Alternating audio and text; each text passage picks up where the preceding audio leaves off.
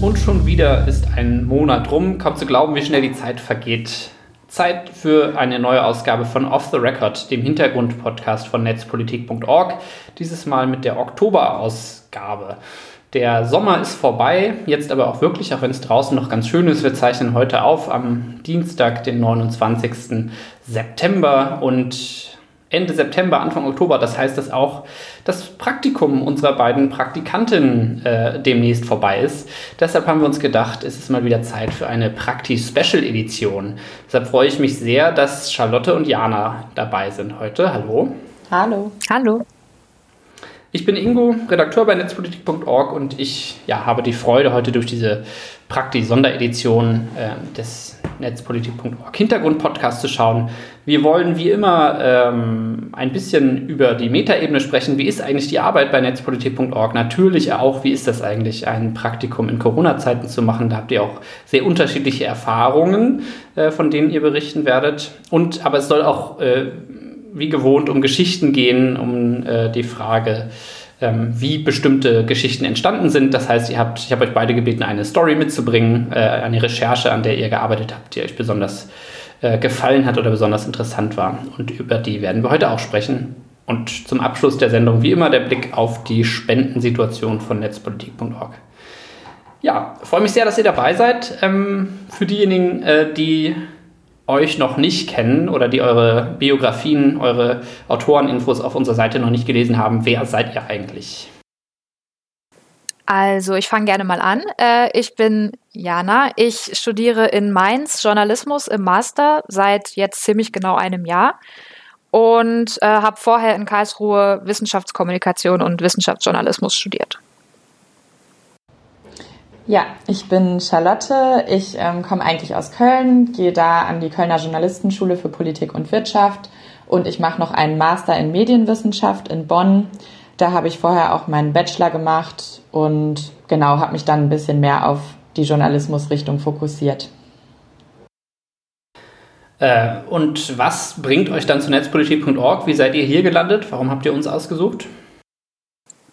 Ich weiß gar nicht mehr. Das ist so lange her, dass ich mich beworben habe. Also äh, natürlich erstmal in erster Linie, weil äh, ich gerne netzpolitik.org lese und ähm, ich dann aber auch eine Affinität zu den Themen hatte auf jeden Fall. Ähm, kam so ein bisschen äh, einerseits über diese wissenschaftliche Schiene rein, habe ja gesagt, ich habe Wissenschaftsjournalismus studiert und da ist ja dann auch immer viel technologischer Fortschritt, äh, den man da so ein bisschen begleitet. Was gibt's da Neues? Ähm, und dann halt durch politisches Interesse, weil ich einfach irgendwie immer mehr das Gefühl hatte, dass die so Digitalisierungsthemen immer mehr in alle politischen Entscheidungen reinspielen und ich das irgendwie so als also jetzt vom Themen, äh, Themenspektrum her total interessant fand ähm, und das irgendwie ziemlich gut gepasst hat zu dem, was mich jetzt auch privat so bewegt äh, äh, in der politischen Debatte und so weiter. Ähm, und äh, genau, das war so von der inhaltlichen Seite. Und dann fand ich diese Mischung zwischen Aktivismus und Journalismus ganz interessant, weil wir im Studium ja immer so mitkriegen, neutral sein, objektiv berichten. Und ähm, ich dann einfach mal sehen wollte, wie das ist, wenn das gemischt ist. Und das Konzept fand ich super spannend. Und wie ist es, wenn es gemischt ist? Äh, es ist, äh, man muss so ein bisschen von den äh, eigentlichen Wegen abgehen, die man sonst so geht im Journalismus. Es war am Anfang eine große Umstellung, weil ich dann doch so war, ich schreibe jetzt hier meine Meldung und bringe alle Perspektiven mit rein und das äh, soll man dann ja auch, aber irgendwie so eine klare Bewertung wollte ich mir eigentlich immer verkneifen und äh, wurde dann doch ermutigt von äh, RedakteurInnen, die meine Sachen gelesen haben und gesagt haben, du kannst ruhig ein bisschen deutlicher werden. Ähm, das geben die Fakten dann durchaus auch her. Ähm, und äh, insofern war es am Anfang eine große Umstellung, aber es gefällt mir doch sehr gut, muss ich sagen. Hm. Ja, Charlotte, was hat dich zu uns gebracht? Ähm, ja, Netzpolitik.org äh, kenne ich irgendwie seit meinem ersten Bachelorsemester, wurde immer mal wieder an der Uni erwähnt und äh, seitdem war ich auch immer mal wieder auf der Seite, habe es gerne gelesen und ähm, dann stand bei uns ein Online-Praktikum an an der Journalistenschule und ich fand auch den Ansatz zwischen äh, Journalismus und Aktivismus sehr spannend, weil ich da auch selber noch ähm, die Frage für mich beantworten will, beziehungsweise der Antwort jetzt näher gekommen bin, ähm, wie ich das in meiner beruflichen Perspektive gestalten möchte. Und deswegen finde ich die Arbeit bei euch sehr spannend. Und ähm, inhaltlich war es für mich auch eine Herausforderung, aber die wollte ich persönlich auch irgendwie gerne eingehen, weil ich mich mit dem Thema gefühlt vorher, also mit allem, was mit Netzpolitik zu tun hat, zu wenig beschäftigt hatte. Und dann haben wir aber thematisch auch noch ein Projekt gemacht an der Schule und jetzt passte der Übergang ziemlich gut. Und ähm, ja, ich habe auf jeden Fall sowohl inhaltlich als auch so formal, was die Texte angeht, viel dazu gelernt. Äh, ja, cool. Das klingt ja erstmal ganz gut. Wir sind auch sehr froh, dass wir euch haben ähm, und dass ihr euch für uns entschieden habt. Ähm, das ist für uns allerdings tatsächlich auch eine spannende oder eigentlich eine Seltenheit, ähm, dass äh, beide PraktikantInnen ähm, auch sich beruflich oder im Studium mit der äh, mit, mit, mit Kommunikation und Journalismus äh, auseinandersetzen. Äh, das haben wir gar nicht so oft eigentlich, dass angehende JournalistInnen äh, zu uns kommen. Ähm, deshalb, äh, wir haben es ja eben auch schon so ein bisschen angedeutet, äh, würde mich mal interessieren, was ist denn eigentlich anders äh, hier, als ihr es erwartet hättet oder anders, als ihr es im Studium gelernt habt oder als, anders, als es im Studium thematisiert wurde ähm, bei netzpolitik.org? Mm, naja, ich glaube, dadurch, dass wir beide uns so ein bisschen dafür entschieden haben, gerade weil ihr äh, Journalismus und Aktivismus verbindet, hat uns, also war es zumindest bei mir so, dass es mich weniger jetzt überrascht hat, aber es war, wie gesagt, ähm, äh, am Anfang schwierig, eine Umstellung fürs eigene Schreiben. Ähm, das äh, ist mir schon aufgefallen, ähm, weil ich irgendwie mein Praktikum vorher bei der Lokalzeitung gemacht habe und äh, da schreibt man irgendwie dann doch nochmal ganz anders. Und ähm, das finde ich aber wahnsinnig spannend, weil irgendwie ähm, hatte ich mich jetzt im letzten Semester im Studium, ähm, hatten wir uns mit Journalismus so ein bisschen global beschäftigt. Wie ist das in anderen Ländern? Hatten ähm, ein Seminar, wo wir mit JournalistInnen ähm, aus dem Ausland gesprochen haben und gerade eben auch aus Staaten, wo die Demokratie so ein bisschen auf der Kippe steht noch, ähm, entweder sich gerade entwickelt oder auch in Gefahr ist. Da war eine ganze Bandbreite von Staaten, die wir irgendwie abgedeckt hatten. Und dann ähm, habe ich irgendwie so für mich entdeckt, dass ähm, da, wo die Demokratie in Gefahr ist, ähm, es viel selbstverständlicher ist für JournalistInnen, ähm, auch ein bisschen sich als Aktivisten zu sehen und auch ein anderes Rollenverständnis zu haben. Und finde dann auch, dass netzpolitik.org oft Themen abdenkt, äh, abdeckt, wo es auch in Deutschland so sehr an die Substanz geht, also wenn es um Überwachung geht, wenn es um Geheimdienste geht, ähm, wo Sachen äh, passieren, die nicht in Ordnung sind. Und gerade ähm, in dem ganzen Digitalbereich ist so viel noch neu und so viel noch ungeklärt, unreguliert ähm, und bedroht ja auch die Demokratie irgendwo. Und ähm, dann sehe ich eben auch, dass innerhalb der, des demokratischen Mediensystems, was wir dann doch haben, was ich dann auch gemerkt habe, dass wir sehr privilegiert sind, ähm, wie das Mediensystem aufgebaut ist bei allen Problemen, die wir auch haben, ähm, dass ich eben dann finde, dass in so einem Bereich, wo ähm, es so sehr an die Substanz geht, äh, dann Aktivismus eben auch angebracht sein kann und eben auch nötig sein kann und man das in die Debatte sehr gut mit einbringen kann. Charlotte, kannst du das so äh, unterstreichen? Ja, ähm, kann ich auf jeden Fall. Ähm, ich habe mich in dem großen Stil gar nicht so gedanklich damit beschäftigt. Aber was ich an eurer Arbeit auf jeden Fall auch anders finde, und das ist auf einem anderen Level, ähm, was so allein den Redaktionsalltag angeht. Also ähm, wenn man vorher mal in der Lokalredaktion saß, dann äh, da sind halt viel starrere Strukturen und hier arbeiten alle irgendwie auf einer, auf einem Level auch äh, Praktikantinnen bekommen keine blöden ähm, Kaffeeaufgaben oder so, sondern ähm, wir können halt sehr frei und gleichberechtigt mitarbeiten. Und das fand ich für mich ähm, eine coole Erfahrung, weil ich gemerkt habe, dass Redaktionsalltag auch ganz anders aussehen kann. Und ich denke, das spielt halt mit in diese, in die aktivistische Arbeit auch rein. Wobei man wahrscheinlich der Vollständigkeit halber hier nochmal sagen würde, dass es auch Kolleginnen gibt, die das Label, also jetzt bei netzpolitik.org, die das Label des Aktivismus auch durchaus ablehnen. Äh, und wenn man uns alle fragen würde, ähm, oder wir werden ja eigentlich ständig gefragt, macht ihr Journalismus oder Aktivismus, was ist denn das jetzt eigentlich, äh, auch man 15 unterschiedliche Antworten äh, bekommen würde.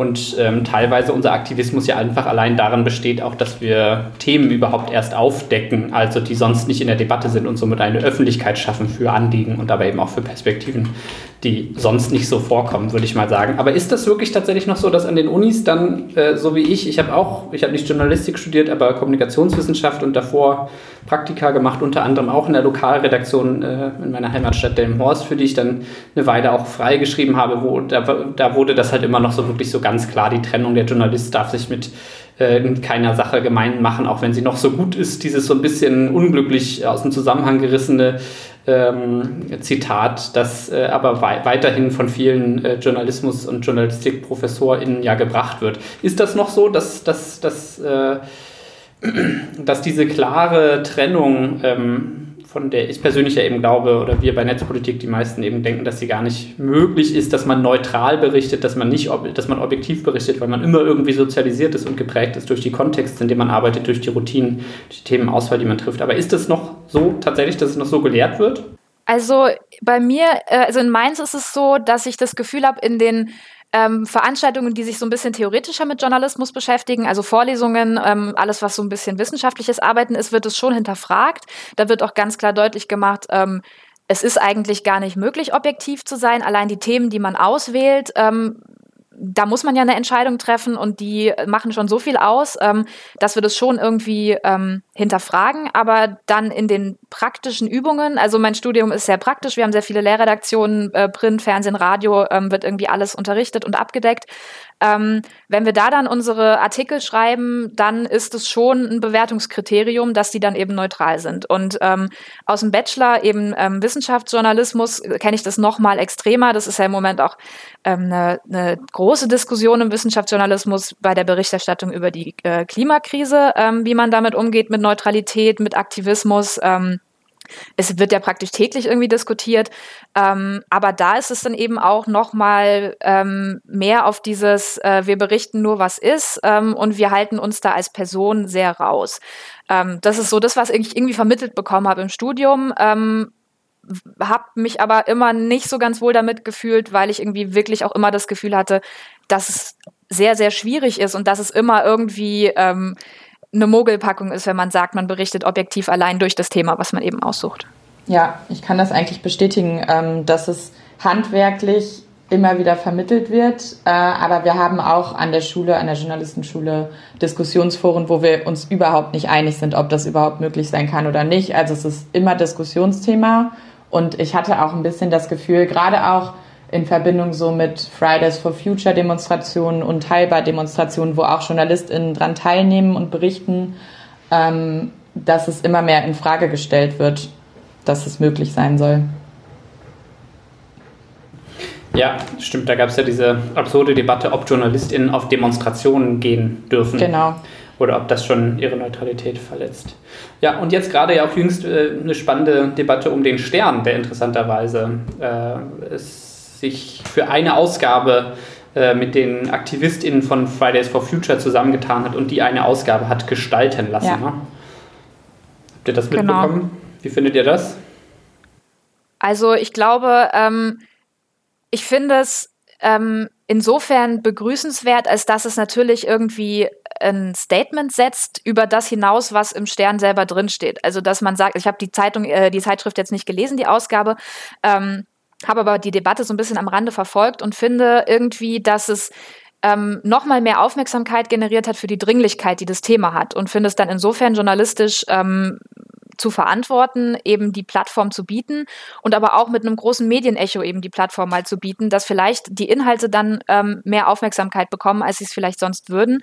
Ähm, und äh, finde es deswegen ähm, irgendwie einen interessanten Beitrag zur Debatte jetzt im Mediensystem. Ja, das kann ich eigentlich nur bestätigen. Vor allen Dingen, weil ähm, ja im Journalismus auch gerade diskutiert wird, wie kann man die Klimakrise mehr einbinden in die Berichterstattung und dann einfach mal Leute dran zu lassen, die sich täglich ungefähr 24 Stunden damit beschäftigen und wahrscheinlich mehr Ahnung haben als so mancher Journalist oder Journalistin, ähm, finde ich das eigentlich also einen coolen Move. ja. Und es wird ja kaum so sein, dass jetzt jemand äh, das nicht dann einzuordnen weiß und denkt, okay, äh, ich, ich weiß nicht, wer da schreibt oder, oder das sozusagen nicht versteht, äh, dass äh, eine, eine Ausnahmeausgabe ist sozusagen. Die übergeben jetzt ja nicht dauerhaft ihre Redaktion. Von daher finde ich diesen Kontext da eben auch sehr wichtig. Ich finde, was mich von Anfang an so beeindruckt hat bei Fridays for Future, ähm, war, wie viel ähm, DemonstrantInnen wissen, wenn sie interviewt werden, wenn sie in Talkshows sitzen. Also was sie an wissenschaftlichem Wissen, an Faktenwissen, an Wissen über die aktuelle Studienlage, über Klimamodelle ähm, eben auch zur Verfügung stellen können. Und ähm, auch im Wissenschaftsjournalismus gibt es viele Diskussionen darüber, ähm, was womit zusammenhängt und was ist faktengetreu. Und da sind sich die Journalisten äh, untereinander nicht einig. Aber das hat mich von Anfang an beeindruckt. Ähm, und wenn eben eine aktivistische Bewegung dann ähm, es auch schafft, sich so zu präsentieren, dann bringen sie ja nicht nur Meinung, sondern eben auch noch zusätzliche Fakten mit ein in die Debatte. Das darf man auch nicht vergessen, glaube ich. Fakten sind ein gutes Stichwort, denn ähm, auch das ist bei uns bei netzpolitik.org ja wichtig, dass wir äh, äh, trotz dem, der Nähe zur Zivilgesellschaft und unserer klaren Haltung äh, in, zu Fragen von Grund- und Bürgerrechten, Menschenrechten in der digitalen Gesellschaft ähm, wir ja nicht das Handwerk äh, zur Seite legen. Äh, und apropos Handwerk, lasst uns doch mal auf die erste Geschichte schauen, die ihr mitgebracht habt. Äh, Charlotte, welche hast du dir ausgesucht? Äh, welche Recherche, die du in den letzten na, zweieinhalb Monate, dreieinhalb Monate? Zweieinhalb Monate, genau zweieinhalb ja. Monate, äh, die dir besonders in Erinnerung geblieben ist oder die du besonders gerne recherchiert ja, hast? Ähm, ich habe das Thema äh, TikTok-Influencerin äh, TikTok in Ägypten mitgebracht. Ähm, da geht es um junge Frauen in Ägypten, die ähm, inhaftiert wurden, weil sie Videos auf TikTok aufnehmen, ähm, weil sie darin tanzen und ähm, Musik mitsingen. Und ähm, was hierzulande eigentlich total normal ist, äh, verstößt dort angeblich gegen familiäre Werte. Und deswegen wurden diese Frauen, ähm, mindestens neun Frauen, mittlerweile wahrscheinlich noch mehr, inhaftiert. Und ähm, ich habe dazu recherchiert. Hier in Berlin fand auch eine Demo statt. Und ähm, dann gab es verschiedene Gerichtsverfahren. Und in dem Zuge ähm, habe ich da auch mit Hilfe von Chris Köver, einer Kollegin hier, dazu berichtet. Äh, wenn wir jetzt schon darüber gesprochen haben, dass die Auswahl von Themen eben auch äh, eine Form des Einflusses ist, äh, erzähl doch mal, wie du auf das Thema gekommen bist. Wie bist du, ja, wie bist du dazu gekommen? Ja, ich hatte vorher schon einmal was Kürzeres dazu geschrieben und ähm, das Thema wurde mir vorgeschlagen, aber generell finde ich das super wichtig, weil ähm, es geht da um Frauenrechte und Frauenrechte, die vielleicht hierzulande schon total normal sind seit Jahrzehnten oder seit Jahrhunderten. Ähm, werden in anderen Ländern immer noch in Frage gestellt und Frauen in ihrer Körperlichkeit, in ihrer Freiheit ähm, ausgegrenzt, diskriminiert. Und ich fand es dann spannend, dass das auch in den digitalen Raum übergeht und wir aber auch ähm, Digitales und äh, die reale Welt sich da immer wieder überschneiden. Also da gibt es dann Proteste auf der Straße und gleichzeitig äh, äh, gibt es äh, Unterschriftenaktionen auf change.org und ähm, ja, da hat sich irgendwie vieles überschnitten und ich fand es wichtig, äh, die Aufmerksamkeit dafür zu generieren. Und ja auch ganz konkret für die Frauen, äh, die aufgrund ihres TikTok-Verhaltens äh, real weltliche Auswirkungen äh, zu spüren bekommen hatten. Genau.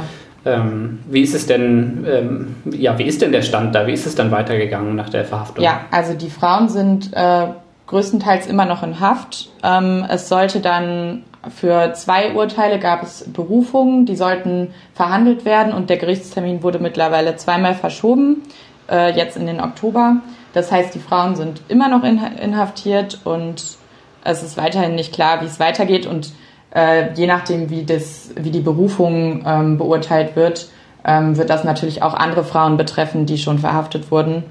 Und das ist eben eine Riesendebatte, die gerade in Ägypten da losgerissen wird. Und wie war das dann von hier aus zu recherchieren zu einer Geschichte, die in Ägypten stattfindet? Ja, das war ganz spannend, weil es natürlich auch immer gut ist, dann an äh, Personen und Expertinnen vor Ort zu kommen. Und ähm, Chris Köver und ich hatten dann verschiedene Personen angeschrieben. Ich habe dann mit einer ähm, äh, Frau über Signal ein Interview geführt, schriftlich, ähm, damit es auch sicher war. Und sie arbeitet am Tahir Institute for Foreign Policy ähm, aber von Kairo aus. Ähm, also sie ist Politikwissenschaftlerin und arbeitet äh, zum Thema Meinungsfreiheit, digitale ähm, Grundrechte und hat mir dann so ein bisschen erzählt, wie die Situation vor Ort ist. Ähm, genau, wie, wie die Politik gegen Frauen vorgeht, warum ausgerechnet ähm, TikTok da so eine große Rolle spielt und konnte das ganz gut einordnen. Und es war irgendwie spannend, ähm, mit ihr Kontakt zu haben, weil sie eben vor Ort ist, aber gleichzeitig aufpassen muss, dass sie nicht selber noch ähm, ja, da irgendwelche Konsequenzen zu befürchten hat. Und was, ja, worauf bist du gekommen? Warum ist TikTok da als Medium so spannend? Weil, wenn ich so zurückdenke, äh, ähnliche Headlines kenne ich eigentlich immer nur mit BloggerInnen, also irgendwie aus verschiedenen Ländern, die verhaftet werden aufgrund ihrer politischen Inhalte. TikTok gilt ja äh, eigentlich äh, überwiegend als eher unpolitische Plattform. Ähm, wo es um, so zumindest verkauft ja TikTok sich selber, wo es irgendwie um gute Laune geht, um äh, um, um, Unterhaltung, um Vergnügen und nicht unbedingt um Politik, wie unsere äh, Recherchen gezeigt haben, die von Chris Köver und Markus Reuter wird ja Politik bisweilen oder politische Themen auch explizit beschnitten. Äh, ja, wie kommt es dann, dass, dass TikTok da das Medium ist, dass es TikTok-InfluencerInnen sind, die verhaftet werden? Also die Expertin sagte mir, dass TikTok erst seit kurzem im Bewusstsein der Behörden so richtig angekommen ist. Die App hat ja ähm, seit kurzem immer mehr Nutzerinnen dazugewonnen, auch in Ägypten. Und ähm, Frauen haben TikTok in Ägypten eben als Plattform ähm, für sich gefunden, um sich ähm, auszudrücken, um ähm, also die, die drücken sich auch gar nicht politisch aus, die zeigen nur einfach sich, ähm, ihren Körper, aber auch nicht auf eine total sexualisierte Weise, sondern einfach eben, wie junge Frauen sich im Internet zeigen. Für uns aus westlicher Sicht ist das vollkommen normal, aber dort ähm, ja, ist das eben angeblich anstößig. Und ähm, weil die Behörden jetzt so auf TikTok äh, aufmerksam geworden sind und eben sehen, Frauen erobern sich da irgendwie Raum, um sich auszudrücken, ähm, gehen sie jetzt so hart dagegen vor. Sozusagen die Politisierung eigentlich erfolgt äh, durch die, durch die Verfolgung äh, an der Stelle genau, eigentlich. ja. Können wir sozusagen den Fall weiterverfolgen? Also ähm, gibt's, wird es weitere, äh, werden wir dann zu noch was von dir lesen an der Stelle? Was ist, wenn wir die Schicksale ähm, dieser inhaftierten Frauen ähm, und der Öffentlichkeit auf TikTok in Ägypten mitbekommen wollen weiter? Was empfiehlst du uns als Quelle? Wie können wir weiter dranbleiben? Ähm, also es wäre gut, einfach weiter zu verfolgen, wie das mit der Berufung aussieht. Am 13. Oktober soll eben die Berufung von zwei Frauen verhandelt werden.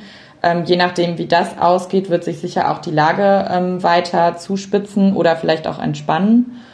Und ähm, ja, ich glaube, es lohnt sich einfach auch zum Beispiel von Amnesty International, Human Rights Watch oder ähnlichen ähm, NGOs ähm, die Berichterstattung zu verfolgen, ähm, weil die da auch am Ball sind und ähm, genau, einfach zu verfolgen, wie es weitergeht. Die Expertin sagte mir, dass es wahrscheinlich nicht gut weitergehen wird, also dass sich die Lage wahrscheinlich nicht entspannen wird, sondern eher verschärfen wird weil die Behörden da eben sehr hart gegen vorgehen. Ähm, vielleicht, je nachdem, wie es jetzt im Oktober weitergeht, kann ich das auch nochmal aufnehmen und ähm, schauen, wie es aktuell aussieht.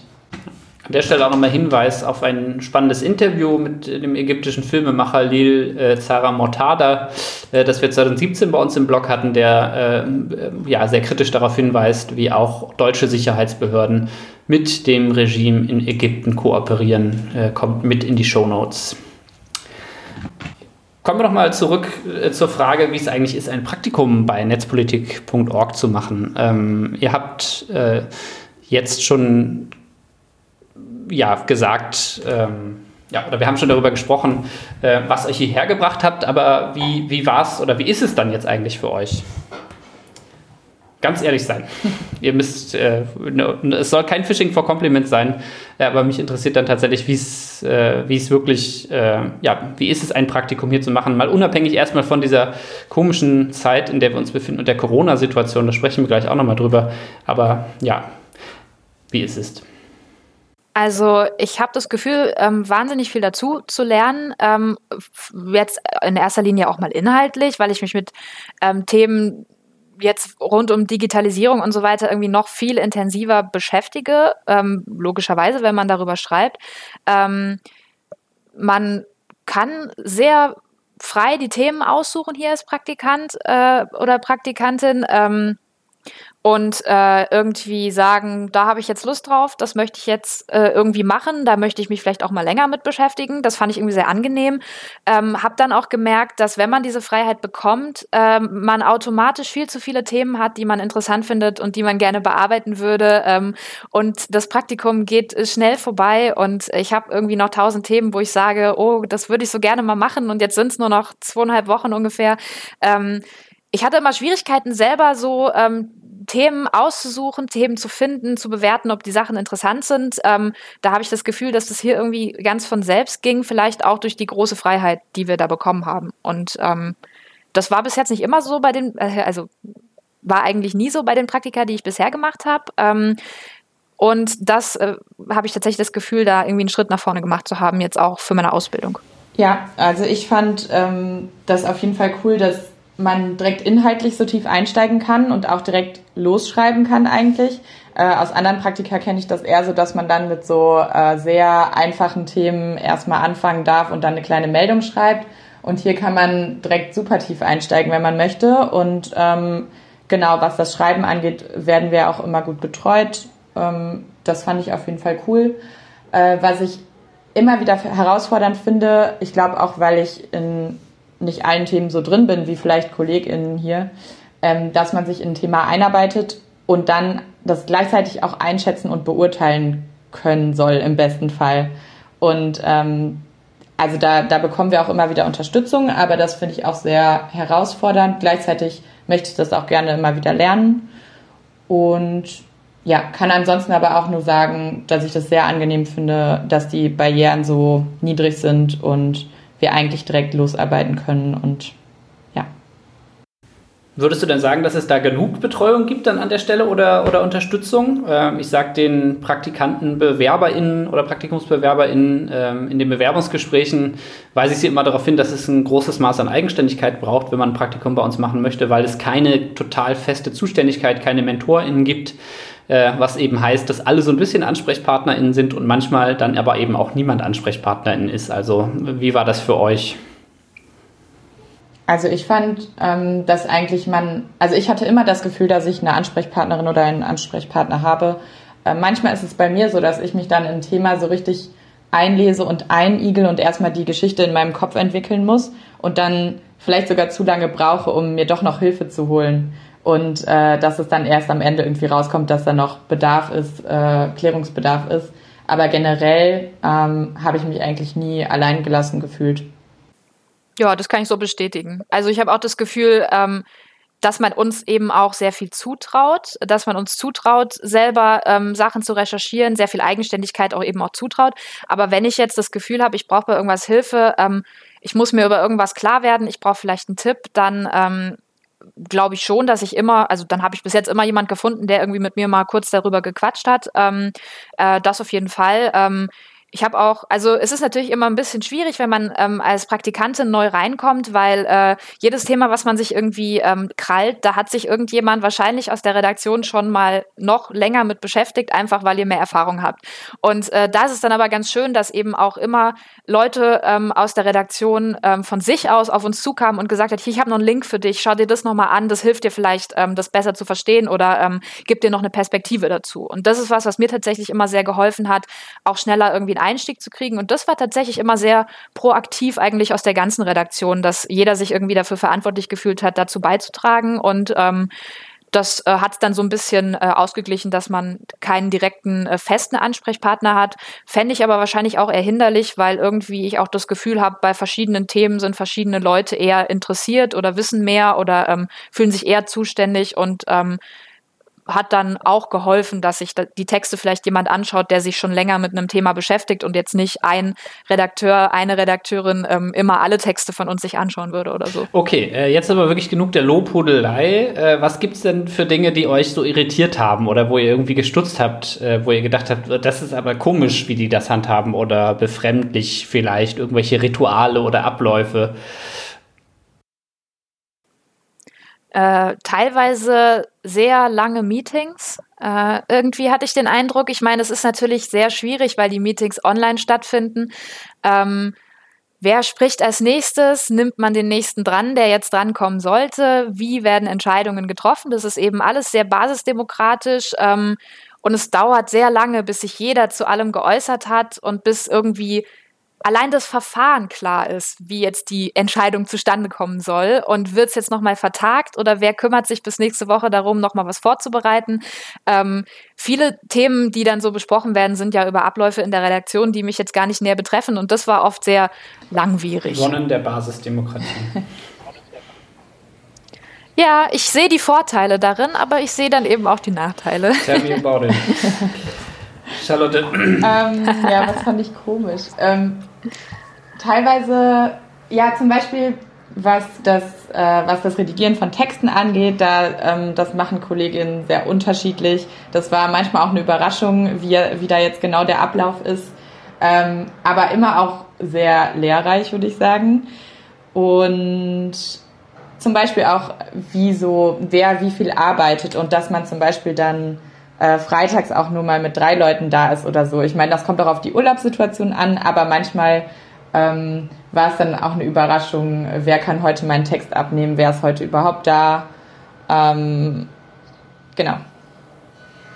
Stimmt, wir waren mal nur zu zweit freitags ja. plötzlich. Also wir beide. Ich glaube aber, was euch nicht passiert ist, einfach weil ihr nicht, beziehungsweise viel seltener ins Büro kommt, ist, dass ihr vor verschlossener Tür hier standet, oder? Das gab es auch schon mal, das Praktikant in. Das, also, ich glaube, schon eine Weile her. Ich glaube, wir sind da inzwischen deutlich besser geworden, spätestens seitdem wir irgendwie eine äh, äh, professionalisierte Redaktionskoordination haben. Aber äh, vor verschlossener Tür standet ihr nicht, oder? Doch. Ich stand. Verdammt. Ich glaube, zwei oder dreimal vor der Tür. Ja. Okay, weil du früher da warst als andere Person? Ich war früher da oder wir hatten uns nicht ganz richtig abgesprochen. Also eigentlich ähm, habe ich mich mit einer Kollegin schon meistens abgesprochen, aber dann gibt es schon mal ein Missverständnis. Hat sich aber immer gelöst innerhalb von zehn Minuten oder so. ja, reden wir über was ganz anderes. Äh, Jana, deine Geschichte, die du mitgebracht hast. Du hast ja gerade eben schon gesagt, du hast äh, äh, eigentlich haben zu fast allen Themen, äh, über die hier berichtet werden, hat schon mal irgendwer irgendwas geschrieben von uns, aber du hast dir ein Feld ausgesucht, das bei uns sträflich unterbelichtet ist. Das zwar auch mal vorkommt, aber äh, wo wir so eine kleine Leerstelle haben eigentlich. Oder wo wir selber das Gefühl haben, dass das berichten wir nicht genug. Das stimmt, ich bin da irgendwie reingeraten. Ich weiß auch nicht, wie das passieren konnte. äh, Genau, ich habe mir so ein bisschen das Thema Digitalisierung des Gesundheitssystems gekrallt. Ähm, es ging los mit einer Meldung, die morgens irgendwie ähm, aufkam äh, in der Redaktionssitzung, wo jemand gesagt hat, ähm, hier geht's um das neue Gesetz, äh, Patientendatenschutzgesetz. Ähm, da ist jetzt irgendwas, irgendwer hat irgendwas berichtet, kann sich das mal jemand anschauen. Und ähm, ich dachte, ja, Gesundheitssystem, äh, Medizin ähm, interessiert mich, ähm, gerade auch so ähm, von meinem wissenschaftsjournalistischen Hintergrund ähm, und habe es mir angeschaut und äh, fand es so interessant, dass dann es dann irgendwie immer mehr wurde und dass ich teilweise dazu dann noch Folgeberichterstattung gemacht habe und jetzt mittlerweile noch etwas tiefer eingestiegen bin und noch ein bisschen mehr dazu recherchieren wollte, weil ich es eben sehr interessant ja, erzähl fand. doch mal, was ist denn der Stand beim Patientendatenschutzgesetz oder bei der Digitalisierung des Gesundheitswesens? Vielleicht lieber ersteres, letzteres, äh, da haben wir nicht äh, die Zeit, das alles zu diskutieren im Podcast, aber äh, genau, was ist denn da Phase gewesen? Worüber hast du da geschrieben? Genau, also die erste Meldung war was relativ Kleinteiliges. Da ging es darum, ähm, als das Gesetz im Bundestag schon verabschiedet wurde, ähm, dass äh, jetzt, also dass sie kurzfristig was geändert hatten. Ähm, im Gesundheitsausschuss, ähm, was irgendwie gar nicht so viel Beachtung gefunden hat, dass die ähm, persönlichen Daten von gesetzlich Krankenversicherten ähm, automatisiert verarbeitet werden dürfen von den Krankenkassen für Innovation ähm, und Forschung, aber auch für ähm, zielgerichtete Gesundheitsinformationen, ähm, also so in die Richtung von Werbung. Und ähm, dass die Änderung war eben, dass man nicht mehr zustimmen muss, sondern dass man aktiv widersprechen muss. Und ähm, da gab es dann irgendwie auch noch ganz komische Abläufe mit dem äh, ähm, Bundesdatenschutzbeauftragten, der meinte, dass er eine andere Version des Gesetzes irgendwie bekommen hatte. Ähm, äh, als dann verabschiedet wurde und er da praktisch gar nicht seinen Segen für gegeben hat. Und das war sozusagen die erste Meldung.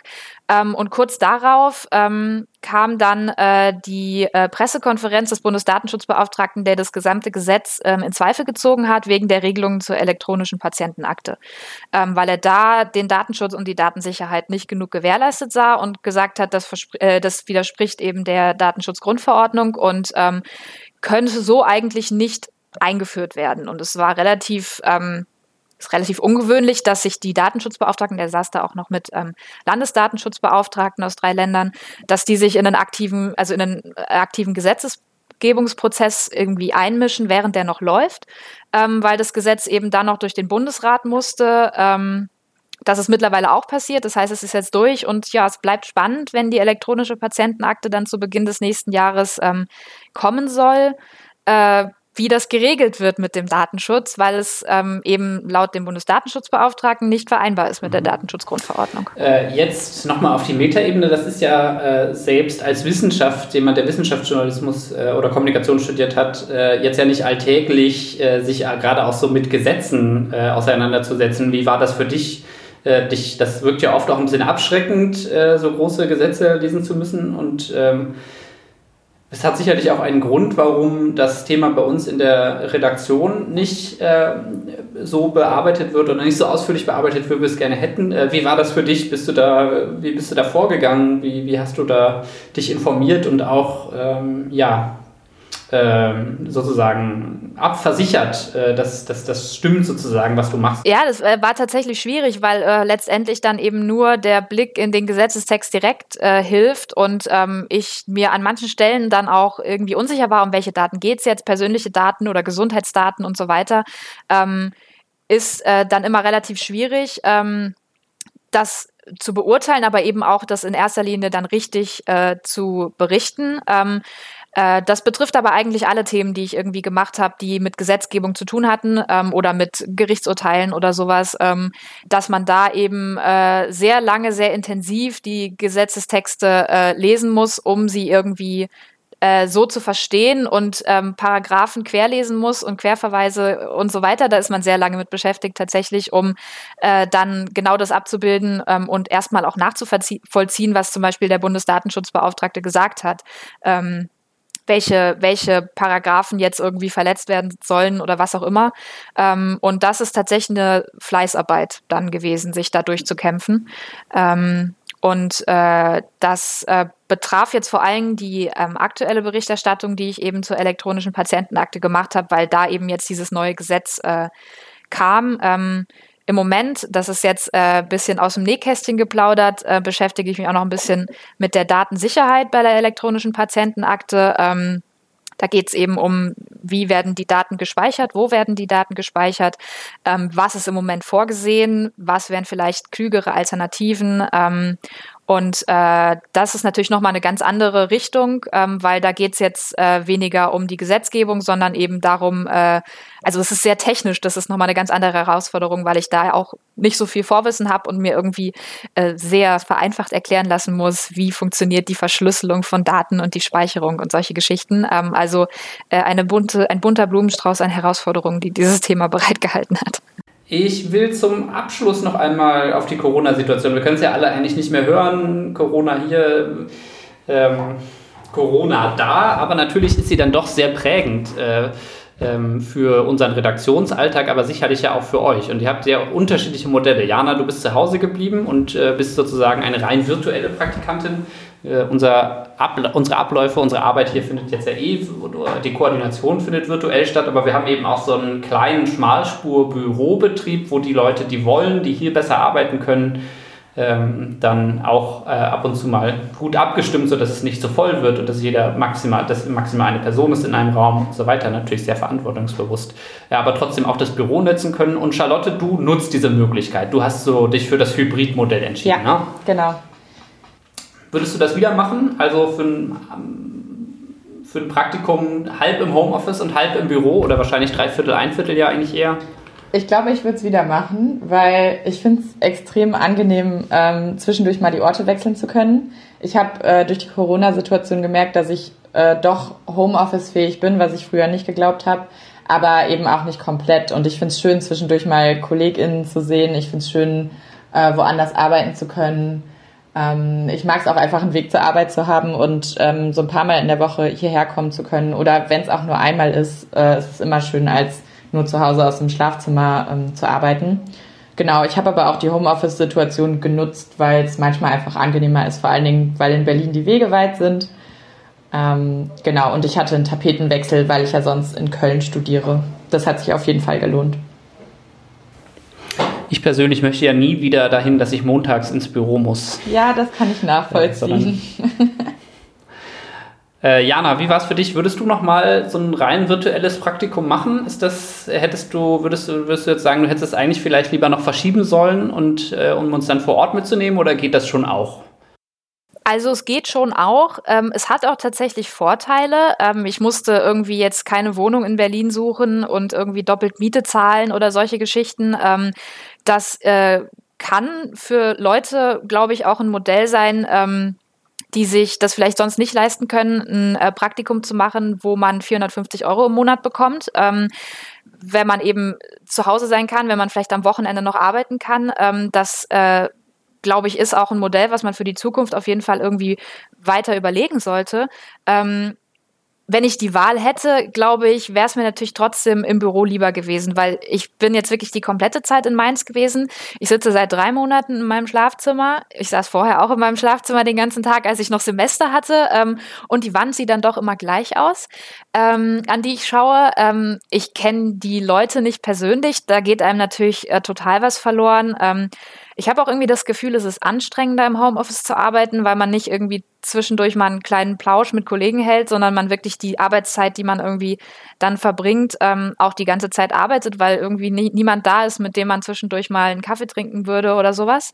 Ähm, das äh, ist schon auch eine Herausforderung gewesen. Ähm, und ich glaube schon, dass mir auch was verloren gegangen ist. Aber wenn ich jetzt die Wahl hätte, ein Homeoffice-Praktikum machen oder gar kein Praktikum machen, dann bin ich auf jeden Fall sehr froh, dass ich es gemacht habe. Cool. Wir sind auch sehr froh, dass du es gemacht habt, dass ihr beide es gemacht habt. Ähm ja, das habe ich ja eben schon gesagt. Wir sind sehr happy damit, dass ihr euch für uns entschieden habt und dass ihr es geschafft habt, hierher zu kommen ähm, und dann auch so unterschiedliche Arten und Weisen das Praktikum zu machen. Vielleicht zum Abschluss, bevor wir, wie angekündigt, nochmal auf die Spendensituation von netzpolitik.org gucken. Was würdet ihr den Menschen mitgeben, die sich bewerben wollen auf ein Praktikum bei netzpolitik.org? Einen Tipp, den besten Tipp, den ihr ihnen geben könnt, ähm, den Menschen, die ein Praktikum bei netzpolitik.org machen wollen den besten Ja, oder irgendein. Kann auch, kann, es muss nicht der Beste sein. Es kann auch der Zweitbeste oder der Fünftbeste sein. Ich glaube, der beste Tipp ist, ähm, sich einfach zu trauen, Vorschläge zu machen und sich mit dem zu beschäftigen, was einen interessiert. Ähm, ich glaube, in der Redaktion haben viele Leute Themen, mit denen sie sich immer beschäftigen und die sie ähm, wunderbar ähm, abbilden und die Berichterstattung machen. Und ich glaube, es kann nie schaden, wenn man kommt und irgendwie eine ganz neue Perspektive mit reinbringt. Das kann, glaube ich, im Mediengeschäft nie schaden. Und ich glaube, bei netzpolitik.org ist man auf jeden Fall an der richtigen Adresse, dann da auch gehört zu werden und ähm, die Sachen zu machen können, auf die man Lust hat und ganz viele eigene Vorschläge mitzubringen und die einzubringen und ähm, da ist man da, glaube ich, auf jeden Fall an der richtigen Adresse.